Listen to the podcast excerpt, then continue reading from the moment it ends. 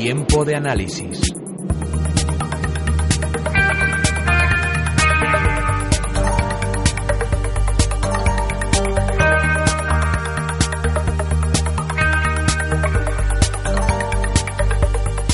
Tiempo de análisis que ya saben, cada martes tenemos al otro lado del teléfono a Alberto Iturralde, analista independiente y colaborador de díasdebolsa.com. Alberto, buenos días. Muy buenos días, Ana. ¿Cómo estamos? Fenomenal y sobre todo bajistas. Es lo que iba a decir. Es muy importante, eh, bueno, eh, sobre todo interpretar eh, lo que está sucediendo a nivel gráfico y a nivel de noticias. Y es que la semana pasada, que ya habíamos comenzado con estas caídas, nadie nos explicaba por qué. Luego comentábamos aquí, ¿no? que, había que seguir esperando caídas hasta que alguien nos lo explicara. Bueno, pues eh, ya empiezan a salir, eh, intentan eh, justificaciones negativas. Ayer nos contaban lo de China, pero claro, no nos decían que China en realidad lleva dando noticias negativas cinco o seis meses, con lo cual lo único que evidencia es que el hecho de asociar estas caídas con lo que ayer las asociaban, con esas caídas, con esa caída de la economía china, por lo menos puntual, pues ese tipo de, de, conexiones de información y precios tienen más que ver con el no sé hmm. a qué se debe esto, hombre, pues será por lo de China. Es decir, que seguramente todavía seguiremos cayendo. Seguiremos cayendo. Hablábamos en el arranque del programa de que algunos brokers hablan de una sana corrección en los mercados ante esa euforia que hayamos vivido en 2014. Si, te pilla bajista como a mí, eh, bien, es sanísima. Ahora, como te pille comprado, no hay nada. Mira, en contra, en contra de uno mismo no hay nada sano en el mercado, eso está claro. Así es que, hombre, si tenemos habilitada la operativa bajista, fenomenal. Pero si no, esto es insanísimo. ¿Operativa bajista para todos los mercados, Alberto, o para algunos en especial? Mira, yo, yo en realidad lo que hago es intentar buscar los mercados en los que tengo esa operativa. Eh, por ejemplo, ha habido durante años eh, muchas dificultades en el mercado español para, para estar bajistas. Ahora existen los futuros de acciones, existen los CFDs, hay más productos y hay más flexibilidad, pero antiguamente para poder ponerte bajista tenías que hacer una especie de alquiler de acciones, tenías que ser el arrendatario de esas acciones y era farragosísimo. Bueno, pues ahora se puede especular bajista en acciones españolas, pero antiguamente no se podía. Yo como eh, en principio buscas o intentas eh, tener la mayor liquidez posible, es decir, que, que tengas mucha más flexibilidad a la hora de abrir y cerrar posiciones, pues especulo en el índice DAX vía futuros y sobre todo en el lado bajista. O ahora estos días, ¿eh? estos días. También nos comentaban que muy pendientes del índice de volatilidad del VIX. Usted bueno, fíjate, Ana, verdad que interrumpa, pero es que fíjate como esa semana ya os venía diciendo, ojo que nos mm. va a tocar hablar del VIX. Bueno, pues ayer cerraban zonas límite, todavía, mira, voy a voy a abrirme ese gráfico, no sé si tienes tú el dato justo a mano. Estoy abriéndolo también. Ah, ya lo tengo, mira, está en 21.44 y eso significa que está exactamente, exactamente en el punto en máximo que marcaba en octubre, que a su vez eran los máximos de los últimos del último año y medio, y lo que significa es que un poquito más, que tiene toda la pinta de hacerlo, un poquito más y se rompe la vajilla. Lo que eso significa es que confirma que estaríamos en un techo y confirma que seguramente nos vendrán caídas. Ayer yo hacía el mismo estudio de volatilidad, pero con gráficos intradiarios sobre el DAX, y nos daba que esa vajilla ya estaba rota. Así es que lo más normal es que el VIX continúe subiendo por encima de 22 y que bueno, pues que efectivamente evidencia que nos viene, nos viene tormenta, ¿eh? Seguramente durante las próximas semanas y seguramente meses veremos más caídas en el mercado. Teníamos eh, pendiente desde la semana pasada, cuando pasamos nuestro consultorio, me llegó una consulta a través de, del email que tenemos ya habilitado a través de la nueva web. No sé si ha tenido ocasión de verla, la nueva web de ondainversión.com. Me tengo que meter, solo visitaros eh, cuando, bueno, pues eh, sobre todo para escuchar vuestros audios, pero no sé si habéis, no, he entrado, desde, hace, desde la semana pasada no he entrado. Pues hemos cambiado la web, Alberto, y tenemos ahora la posibilidad de que los oyentes nos formulen consultas a través de un formulario de contacto o a través de las redes sociales, que ya sabe que nosotros movemos el contenido a través de arroba onda inversión. Y a través de ese formulario nos contactó Juan García Rivas, que nos trasladaba una consulta para usted, nos decía que tiene dos valores del IBEX comprados en C y Tubacex y están comprados a 2,96 y a 3,075 ambos.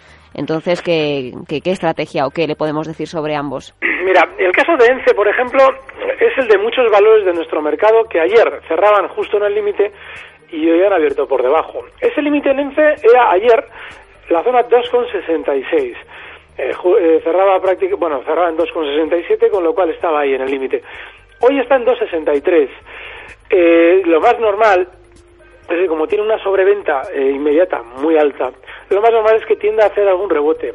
Pero hay una cosa que es lógica. En un valor, cuando nosotros hemos comprado para eh, ganar con la subida del precio y el precio está cayendo, si tenemos un poco de sentido común, no tiene lógica ninguna que estemos buscando un punto para decir, a ver si pierdo menos, a ver si pierdo menos, a ver si pierdo menos. No, está cayendo y en un precio que se está desarrollando a la baja con velocidad, como es ENCE, no hay que estar. Yo personalmente, una vez que ya se sitúa por debajo del 2,66, no estaría.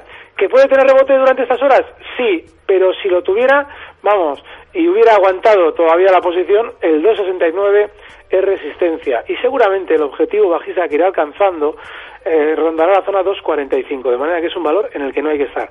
El caso de ENCE, de perdón, de Tubacés, tiene menos verticalidad en la caída. Este tiene el gesto de seguramente eh, no recortar con tanta fuerza, con lo cual la estrategia es diferente, pero eh, el stock desde luego es inexcusable. Está ahora mismo en 2,82 y el stock puede estar en 2,73, eh, podemos darle de margen. Pero también es un precio que, aunque desde luego no marca la caída que sí hace ENCE, tampoco nos está diciendo que quiera subir con mucha fuerza, con lo cual yo creo que son dos valores que no hay que tener. Uno porque seguramente va a caer y el otro porque seguramente nos va a aburrir. ENCE porque puede caer y Tubacex porque nos puede aburrir. Le estoy contestando. Claro, está muy lateral. Es que hay muchos valores de nuestro mercado que llevan muy laterales años y este es uno de ellos, con lo cual, bueno, pues eh, eh, a veces merece más la pena no estar pendientes de algo que no está diciendo nada, porque es un desgaste enorme, eh, y bueno, y cambiar, cambiar y buscar otro tipo de cosas, incluso estar fuera del mercado una temporada, ¿no? Que no sería mala, mala idea con la volatilidad que tenemos. Merece mucho más la pena eso que el estar ahí pendientes de algo que no se está moviendo. Perfecto. Pues yo le contesto a nuestro oyente, a Juan García Rivas, a través de esa consulta que nos ha formulado eh, a través del formulario de contacto de Onda Inversión. Y también le quería preguntar por Acerinox. Es un valor que seguimos eh, de cerca con el tema de, también cuando em, empieza a haber volatilidad, ¿verdad? Es un valor que, que puede dar resultado positivo para los eh, inversores. No sé qué aspecto técnico presenta este valor y qué niveles podríamos decir a vigilar. Mira, este también es de los que está muy aburrido. No ha caído durante estos días, con lo cual el que tenía Cerinox dirá ni tan mal, pero tampoco tiene ninguna, ningún tipo de movimiento que nos deba hacer esperar subidas. Lleva desde el día 23 mm, de enero, 22-23 de enero, marcando en la misma zona 9.50 con su pequeño recorte y su rebote, pero prácticamente basculando en torno a la zona 9.55-9.50 donde está justo ahora mismo. Bueno, pues si estamos dentro de él, eh, aquí en este tipo de situaciones yo lo que hago es trazar un soporte claro, que en este valor lo tiene en la zona 940, y decir, bueno, pues si cierra por debajo, me salgo, porque tampoco es un precio que eh, en las últimas subidas que hemos visto de todo en el mercado, pues ese tampoco es que ha sido una gloria. Ha rebotado, ha rebotado desde julio de 2013 hasta la zona, desde la zona 7 hasta la zona 10. Vale, pero lleva lateral unos cuantos meses y tampoco tiene ningún gesto que nos deba hacer pensar que eso va a cambiar, con lo cual tampoco es de los valores en los que hay que estar. Perfecto, Cerinox le descartamos. Eh, me preguntaban también a través de arroba onda inversión por uno del sector de tecnología, no me especifican. A lo mejor una recomendación de sector tecnológico. mira, eh, ayer comentaba lo de los valores del Nasdaq que habían funcionado de maravilla durante los últimos meses y ahora ya han torcido la cara de una forma violentísima. Hablamos, por ejemplo, por poner uno de los, eh, de los emblemáticos dentro del sector tecnológico mundial, que es Amazon, ha recortado en tres sesiones desde 406 dólares hasta 340 que marcaba como mínimos ayer. Eso es una caída del 19% en tres sesiones. Vale. Alguien puede decir, bueno, eso significa que seguramente ahora va a rebotar. Bueno, es posible, porque la sobreventa es enorme. Pero sobre todo lo que nos ha dicho es que los dientes son muy afilados y también nos está diciendo que eh, ahora mismo todavía no ha finalizado la caída que va a hacer de aquí a unas semanas. Es decir, aunque ahora de manera inmediata, incluso hoy pueda tener rebote porque la sobreventa es muy alta, va a continuar cayendo porque el inicio de la caída ha sido tremendamente rápido. Y cuando los inicios de las caídas son tremendamente rápidos es para precisamente dejar a, eh, dejar a muchísimos enganchados dentro del valor y que no les dé tiempo a salir. Luego ya no es normal que el precio vuelva de nuevo a la zona de máximos en 400, sino todo lo contrario, lo lógico es que continúe descendiendo y a los enganchados les dirá lógicamente que si los he visto no me acuerdo. Con lo cual yo ahora mismo no recomendaría valores del tecnológico. Dicho esto, hay uno que todavía en nuestro mercado tiene cierta tendencia alcista, que es Amadeus. Bueno, pues si Amadeus no baja de la zona 29, está ahora 29.35, podemos intentarlo. Pero ojo, porque las subidas en el Nasdaq y en general todos los valores de este mercado tienen toda la pinta de haber finalizado en bloque. Salvo, bueno, Twitter. Twitter que eh, si lo han metido en el mercado de Nueva York y no en el Nasdaq, yo creo que es precisamente para hacer lo que está haciendo ahora mismo, que es subir en contra del resto del mercado, con lo cual ahí sí podemos intentar picar. Eh, Twitter entonces a lo mejor como recomendación en el sector sí, no, es que es, fenomenal porque el valor ha, cogido, ha, decidido que va a hacer la guerra por su cuenta. Cuando un valor dice eso, normalmente lo hace durante años, con lo cual va a seguir seguramente con esta filosofía durante mucho tiempo. Y cuando todos los tecnológicos recorten este, que se ha autocalificado como valor de la teórica vieja economía para cotizar solamente en el mercado de Nueva York y no incluirse dentro de los Nasdaq, bueno, pues este precio ha subido, subía ayer cuando todo recortaba, y eso es un síntoma de que efectivamente quiere hacer esa guerra por su cuenta y que lo más normal es que, aunque veamos a todos los, de, los del mercado tecnológico recortar, este no lo vaya a hacer. Así es que en Twitter, eso sí, con el stop, ¿eh? 62,70 y se puede estar.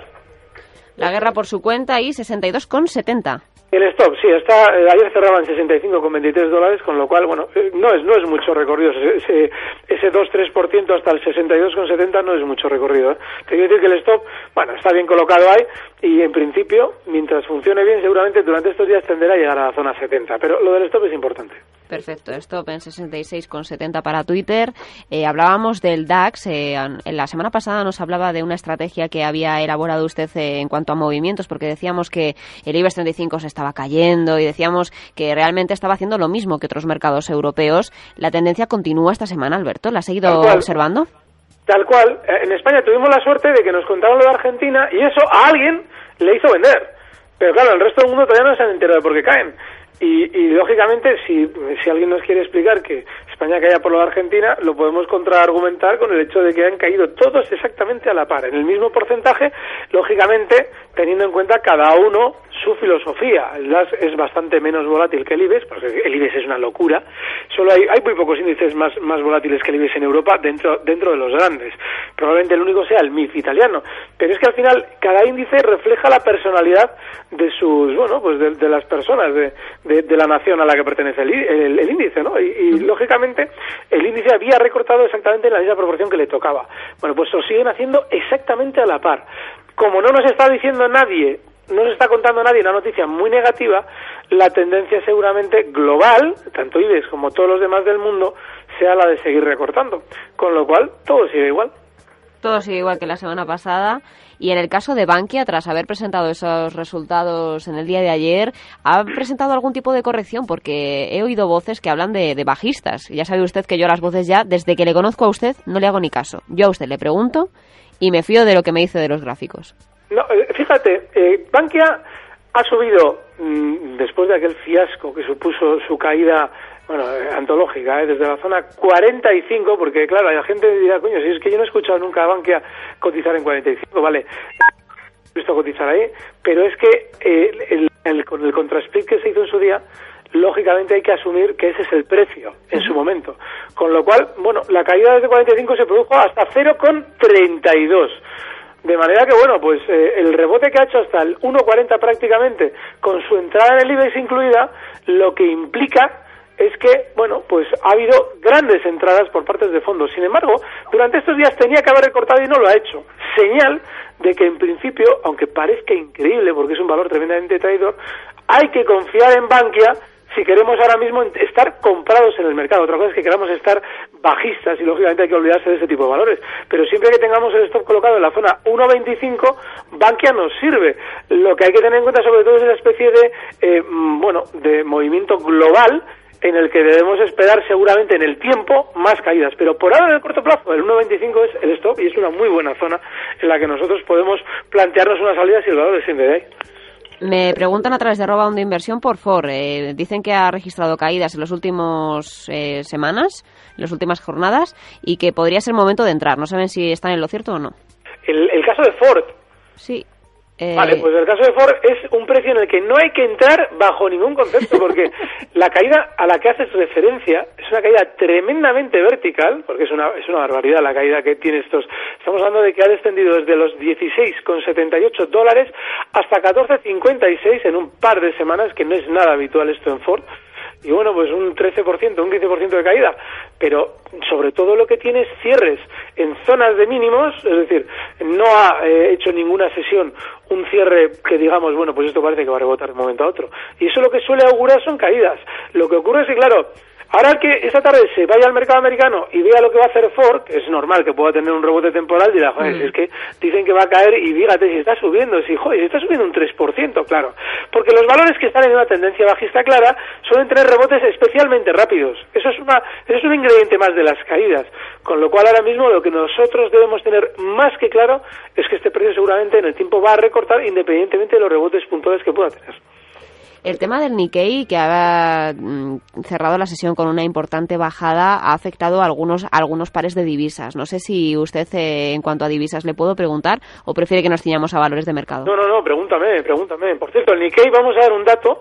El Nikkei hoy se ha dado, bueno, se ha dado quiero decir un castañazo. Es 4,81 creo que ha sido. Así es. Estamos hablando de que ha caído desde los 14.630 hasta los 14.008 en los que ha cerrado esta mañana. Así es que allí también vienen muchas curvas. Pregúntame por divisas, Ana. En el tema del dólar, eh, parece que el, dólar podría eh, reflejar una tendencia alcista a medio plazo. No sé si usted coincide con, algunas voces del mercado que hablan de esto. ¿Y cómo aprovechar esa caída del Nikkei quizá para operar en divisas? Mira, el dólar eh, no tiene ninguna tendencia, ni a medio, largo, ni a corto plazo. No tiene nada. Ahora mismo, un especulador de divisas que no sea un especulador de momento, es decir, que utilice eh, más bien eh, sobreventas y sobrecompras para, sobrecompras para abrir posiciones justo en zonas, lo que solemos decir, soportes, ¿no? Pues ha caído mucho hasta el soporte y muy rápido. Vale, pues ahí compro, ¿no? Ese es el tipo de estrategia de un, de un operador de momento. Bien, o al revés, en la resistencia ha subido mucho, pues me pongo bajista, me pongo corto, porque lógicamente espero un recorte. Pues salvo que operemos así, en el euro dólar no hay que estar bajo ningún concepto, porque no es que lleve sin tendencia a tiempo, es que lleva sin tendencia seis años, seis, siete años. Con lo cual, estar aquí es perder, aparte de perder el dinero, es perder el tiempo y no tiene absolutamente ninguna tendencia. Ahora bien, si nosotros hablamos de la caída en Japón, pues lo que tenemos que hacer es buscar, probar, probar recortes en un precio que al igual que el Nikkei japonés, también relacionado con la economía japonesa ha subido mucho, que es el euro contra el yen. El euro contra el yen se ha, revalorizado desde, fíjate, desde el mes de agosto de 2012, se ha revalorizado desde el cero Mm, desde los 95, perdón, desde el punto 95 hasta 145, un 55% de revalorización.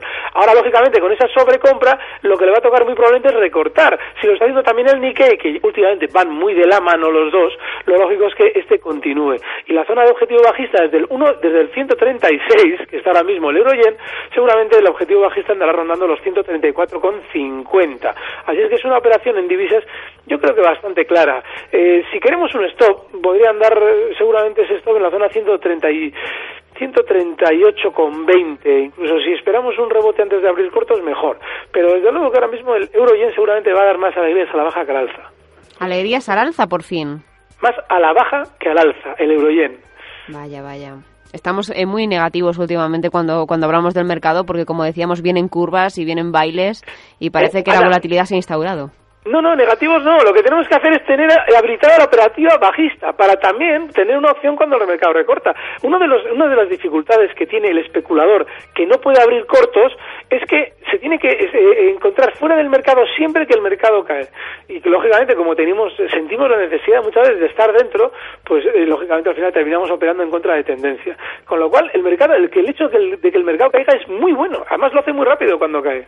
Está muy bien. Hay gente que cuando está dentro del mercado, como bien dice Iturralde, eh, sucede que dice, bueno, esta, esta operación no me ha funcionado o esta estrategia no me ha funcionado, lo que tengo lo voy a poner en esta otra. En vez de a lo mejor mm, plegar velas y esperar que llegue un, un mejor momento para, para su propia operativa. Sí, en el mercado hay que saber estar dentro y saber estar fuera. Eso es vital. De hecho, eh, bueno, yo creo que a veces es casi más importante saber estar fuera porque denota que tenemos una actitud tranquila o más relajada que a la larga es, es, es la clave en la bolsa. Así es que en principio sí creo que es muy importante, sobre todo, educarnos a nosotros mismos, eh, saber observar ese ludópata que llevamos dentro en ocasiones mm. y, sobre todo, ponerle freno, ¿no? Que es lo que hacemos cuando sabemos estar fuera del mercado. Hay gente que me pregunta a través de, redes sociales dónde le pueden seguir. Eh, siempre me, dicen que, los días de referencia de determinados analistas los siguen, pero aparte de eso, ustedes colaboran con otros medios y tienen eh, también eh, colaboraciones con algún tipo de blog, como es el caso de díasdebolsa.com, en donde también podemos leer estrategias. Es un foro en el que, fíjate, ya comentábamos lo de la volatilidad del DAX, ¿no? Cómo se había disparado.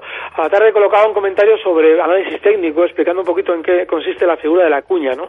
Para que los foristas, bueno, muchos ya se lo saben, pero bueno, los que llevan igual menos tiempo, pues le viene bien saberlo, ¿no? Ahí compartimos todo tipo de situaciones de mercado y viene fenomenal. De todas formas, uno de los proyectos probablemente del que esté ahora mismo más, en el que esté más entusiasmado es el de la operativa DAX, ¿no? El de poder enviar vía SMS las operaciones que yo hago sobre el DAX para el usuario que así lo estime pues la replique en el mercado y pueda obtener el mismo resultado que yo, ¿no? Y llevamos, fíjate, en, dos años y medio llevamos 4.000 puntos de beneficio en el DAX, que sería anualizado aproximadamente sobre garantías una, una rentabilidad aproximada de, de 145% anual, ¿no? Con lo cual, pues estoy encantado, porque no solamente yo puedo ganar, sino que también puedo ayudar a que la gente gane, ¿no? Y eso es un placer enorme.